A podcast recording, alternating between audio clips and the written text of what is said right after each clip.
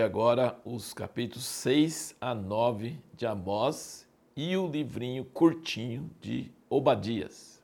No livro de Amós, aqui a partir do capítulo 6, versículo 1, você nota aqui, ó, ai dos que vivem sossegados em Sião, e dos que estão seguros no Monte Samaria, dos homens notáveis da principal das nações aos quais vem a casa de Israel.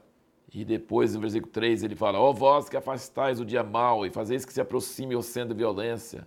Ai dos que dormem em camas de marfim, se estendem sobre seus leitos, comem os cordeiros tirados do rebanho, os bezerros do meio do curral. Tá vendo? Coisa de, de pastor de ovelhas que fala das coisas, né? Que garganteiam ao som da lira e inventam para si instrumentos músicos, assim como Davi, que bebem vinho em taças, se ungem com mais recente óleo, mas não se afligem por causa da ruína de José.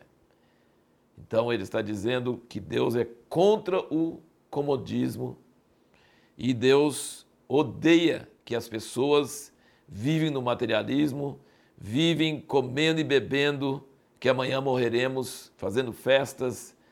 É, a situação é gravíssima e as pessoas continuam vivendo em luxo e festas sem se tocarem da crise.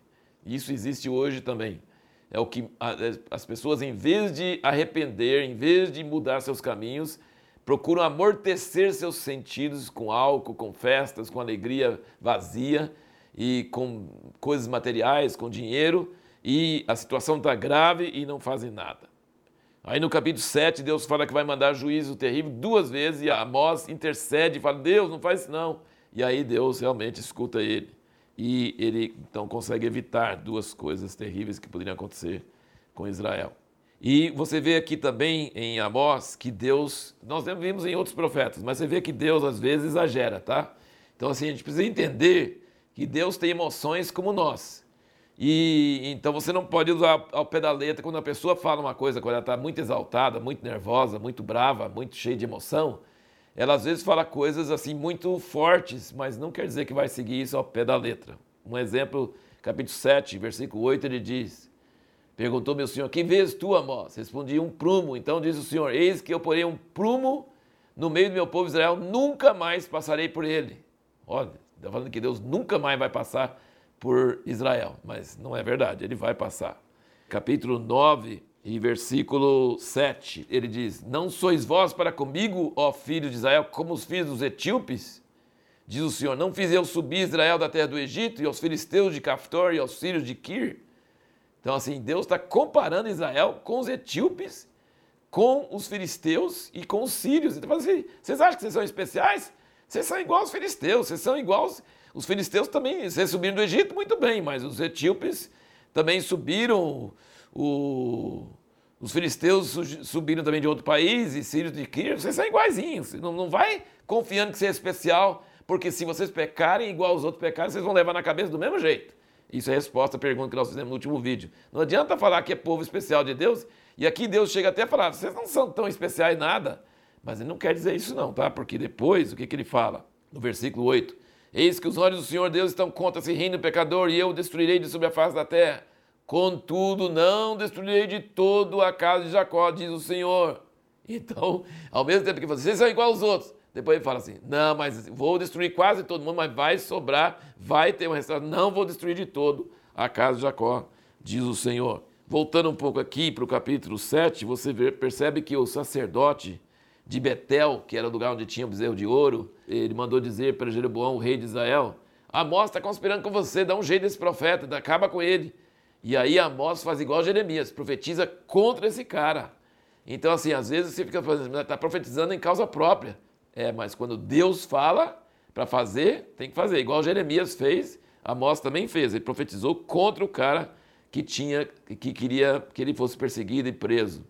É, no capítulo 7, do 10 a 17, que fala sobre isso. E aqui no capítulo 9, versículo 1, ele diz o seguinte: Vi o Senhor que estava junto ao altar e me disse: fere os capitéis para que estremeçam os umbrais e faze tudo em pedaços sobre a cabeça de todos eles.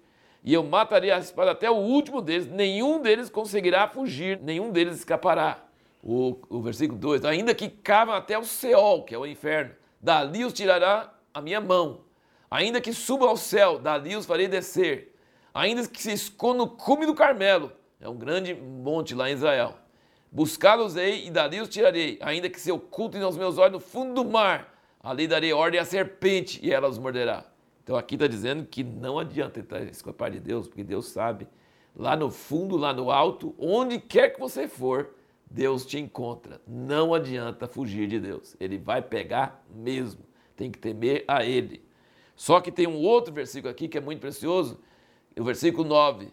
Ele diz: Pois eis que darei ordens e sacudirei a casa de Israel em todas as nações, assim como se sacode o grão no crivo. Todavia não cairá sobre a terra um só grão. Então ele diz que assim como o pecador que está fugindo de Deus não consegue escapar porque Deus acha ele onde ele foi, assim também o escolhido de Deus pode ser espalhado entre as nações, igual quando a gente joga arroz para cima ou qualquer coisa na peneira lá em Goiás, sempre fazia isso para tirar a palha, para tirar coisas sujas do meio, joga para cima e às vezes a pessoa não é muito capacitada e cai vários grãos de arroz no chão.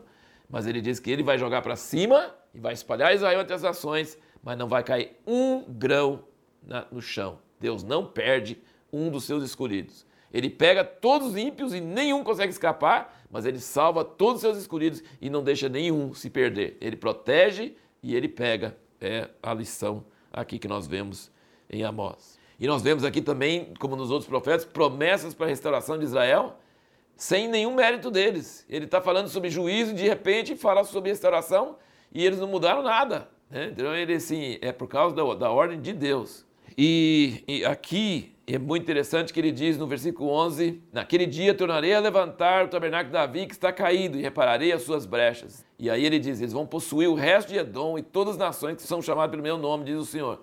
A tabernáculo de Davi significa que Deus vai levantar descendente de Davi, que é Jesus, e vão possuir não só a terra deles, mas vai possuir até a terra de Edom, até a terra que não era deles. E aí então falamos, o profeta de Obadias é curtinho, só tem 21 versículos, mas ele consegue resumir bastante o plano de Deus.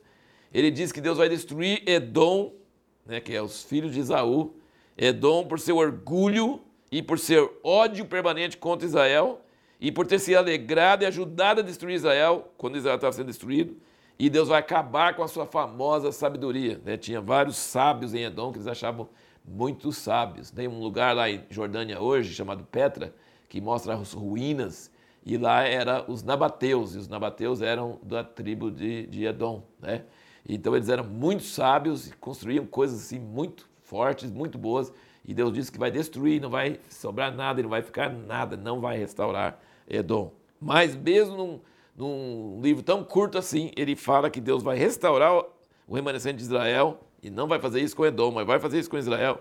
E Israel voltará a possuir não só a sua terra, mas a terra de Edom também. Assim como Amós falou, ele vai falar, ele fala aqui em Obadias também a mesma coisa. E no fim ele termina dizendo que o reino será do Senhor.